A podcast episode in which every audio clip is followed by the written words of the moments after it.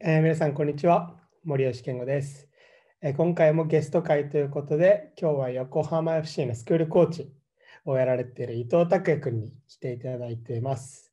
まあ、タクとは、えーバルセロナにいた時からの友達で、まあちょうどね、僕がバルセロナに着いた時、同じぐらいの時に、えーバルセロナで知り合って、まあ、サッカーの話もそうですけど、まあ、サッカー以外のところでもたくさんのね、楽しい時間を共有した仲間になってもらっています。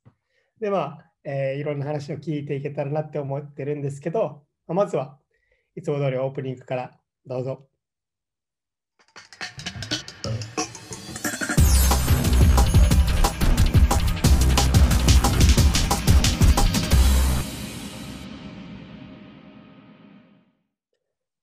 改めまして皆さん、こんにちは。森吉健吾です。まあさっきも紹介したように、今日は伊藤拓也君に来ていただいてます。拓也君、こんにちは。こんにちは。お久しぶりです。お久しぶりです。まあ、ちょいちょいお来てるよね、でも。そうだね、ちょいちょいちょいちょい話してるけど、うん、まあ、一応ね、伝説的にお久しぶりですとは。確かに。まあ、タクは今は、えー横浜 FC のスクールコーチとしてうん、働いていると思うんですけど、まあ、今日はその辺も含めて、あのいろいろなバルセロナでの話もそうだし、いろいろなところを聞いていけたらなっていうふうに思ってます。まあ、こんな感じで敬語で進行はするけど、もう本当いつも通りの感じで話していけたらなっていうふうに思ってるけど、どう？タクがバルセロナに来たのはいつ？俺が来たのは2018年の8月かな。だって2018年ので俺が9月だからちょうど1ヶ月ぐらい早く。っうん、ていう感じ。であれだったよね。最初の出会いはその通った語学学校。うん、語学学校であなんか日本人がいるみたいな。そうだね。そうそうそう。感じでいてでサッカーのコーチを大学でやってた。っうん、ていうところから共通の友達になってたんだけど今もサッカーコーチとして仕事してると思うけど当時もバルセロナに行く前日本ではどんな活動をしてたんですかサッカーの？サッカーのコーチとしては、東京高校っていうそとこを卒業して、で、そこのサッカー部のコーチにもうすぐなったんだよね。うんうんうん卒業してすぐ、だから、もう3月。はいはいはい。入る前に始めて、で、そっから指導者としてのキャリアは始まったのかな。ちゃんとお金をもらってサッカーを指導するっていう。うん。始でまっもこうえ言ったら感覚的に言ったら部活を引退してすぐコーチになったみたいな。そうそうそうそうそう。本当にそんな感じ。えー、そうだったんだ。どう？でも、じゃあ指導始めたのがうん。あの18歳うん。の時だと思うけど、まあ今も勉強していく中で今でもそのそう思うところはあるかもしれないけど、やっぱ変わっ当時もやっぱ大きな衝撃みたいなのはあった。その選手でやってる時とコーチでやってる時では全くその見え方が違うみたいな。ああ。まあ、やってる時は分かんないけど、自分がやっぱりたまにプレーすると、うんうんうーん、なんだろう、サッカーを理解してというか、うん。はいはいはい。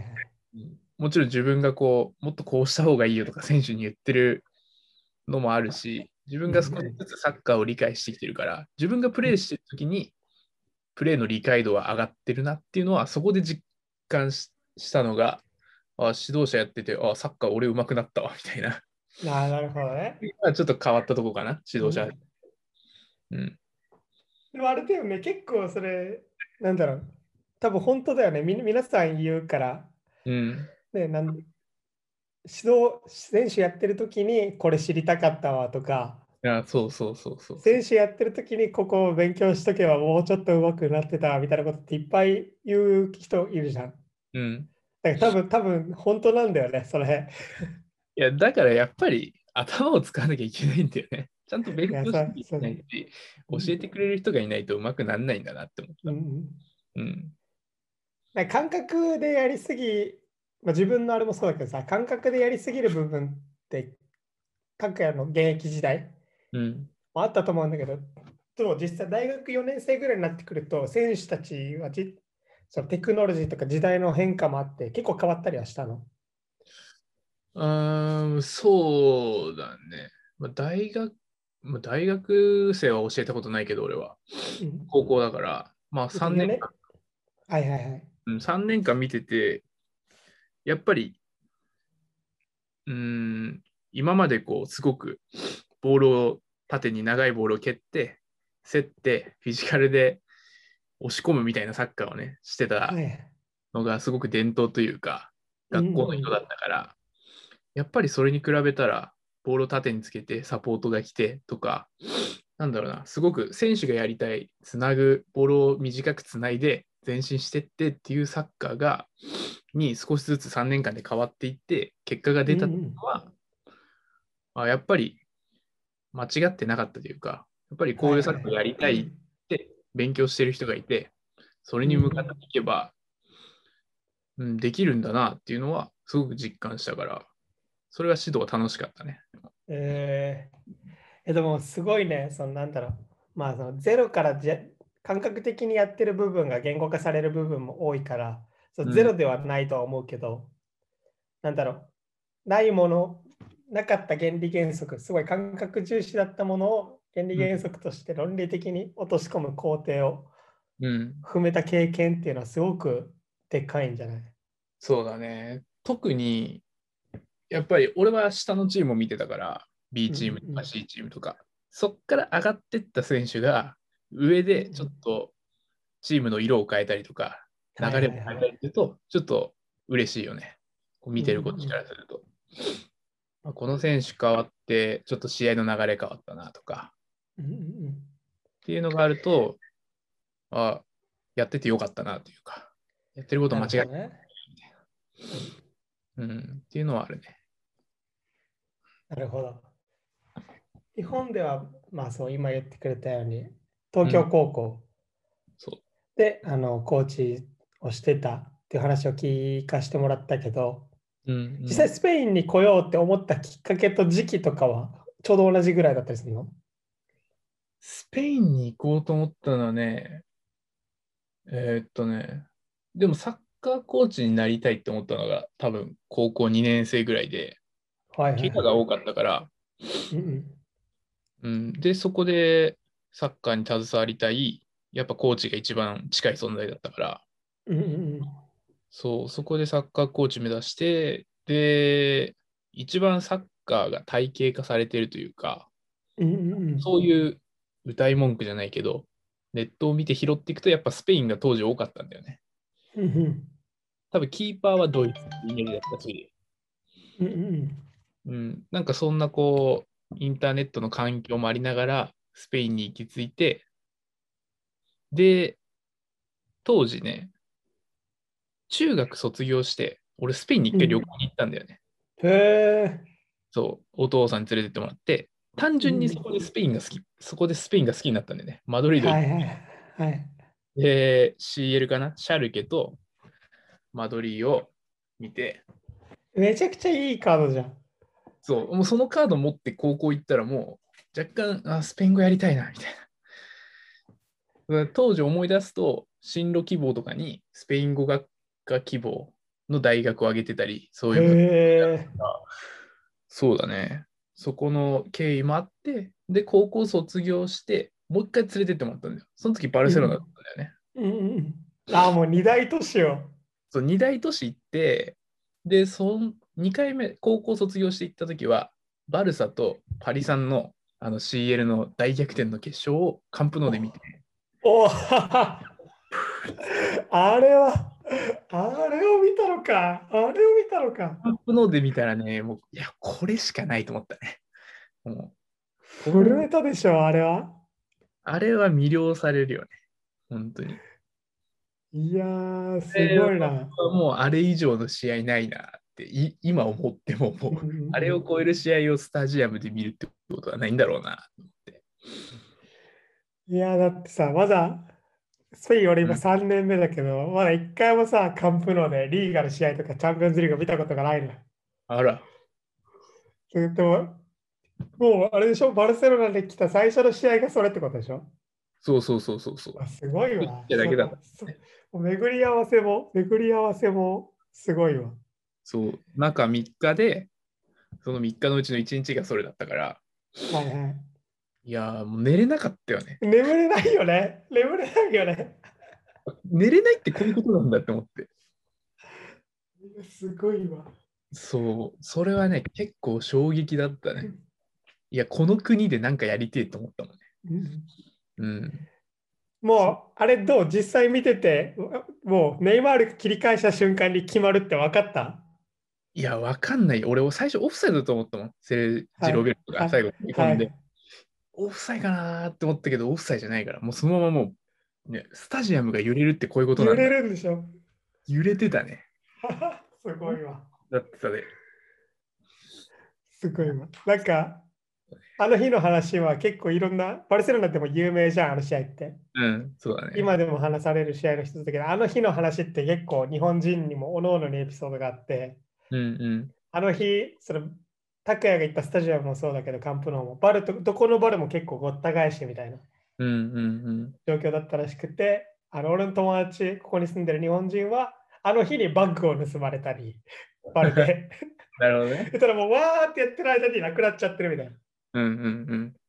だからあの日に携帯を盗まれたりっていうのもある反面、やっぱこういういいパルテの話うんうん聞くとやっぱいいなってなるよね。いや、でもね、やっぱ帰りは怖いよね。盛り上がってるし、あの人数がじ本当に24時だよね、ほぼ試合が終われば。よくわかんないけど、やっぱり10万人、さ11万人がね。11万人がさ、まあ、車とか、まあ、原付多いし、でも駅に押し寄せるわけだから、帰れねえな、みたいな感じになったのをすげえ覚えてる。家着いたの1時とか2時とかだ。そんな感じだった。ホテルか、ホテルうん。でもさ、そういう文化じゃん。に J リーグとかは7時とかに始まるけどさ、21時キックとか21時半キックが普通じゃん。せやんな、せやな。うん、もう、ああ、そういう文化なんだと思って、うんうん次の日、この仕事行くのかなって思いながら、高校生ながら見てたよね。なるほどね。うんえ。それがじ高校卒業して。してそう。なるほど。そうだから、その熱を持って大学、そう大学は拓殖大学の外国語学部スペイン語学科に、ね、その、うんうんだから、その熱量を持って学科に行けたのはでかかったよね、すごく。スペイン語の熱も入るし。うんあの実際あれだったもんね、スペインに来た当初も、もうある一定のスペイン語ができてる状態で、そうだね。あの俺らが出会った時、うんこうもう留学っていう形で長期にいることが決まった最初の時からもうすでにもう一定のスペイン語ができてたもんね。そうだね、1年半、そう2年の後期からだからそうだね、1年半は授業で叩き込まれてやってたからね。もう来たばっかの時とか、ね、レス一緒に食べに行ったレストランとかでタックにお願いしてたもんね。これちょっと聞いてくんねみたいな。わかんないけど聞いてく。本当にそんな感じだったね、でも。タックなんて言ってんのこの人とか結構思ってたから。確かに。あれはね、まあでも、まあそれはね、学科の強みであり、でもやっぱそこでやっぱ大学、うん、拓大のスペカはすごいなって思った。本当に。使えるじゃんって思ったもん使えるし、なんとなく対応できてる自分がいたから、ちょっと安心したというか、うん。なんか真面目にやってたからね、その時は好きだったから。うんうんすごいよね、でも。一番俺スペイン語伸びてたと思うよ。でもその時が。うん。なるほどね。うん。まあでも真面目にやってる反面もありつつ、結構ね、そのなんだろう、適応力も高いじゃん。タクは。そうだね、高い。あうんちょ、なんだろう聞、聞きたいことも含めてだけど、あの、こっちに来た時に、うん。選手とコーチ両方やってたんだっけ？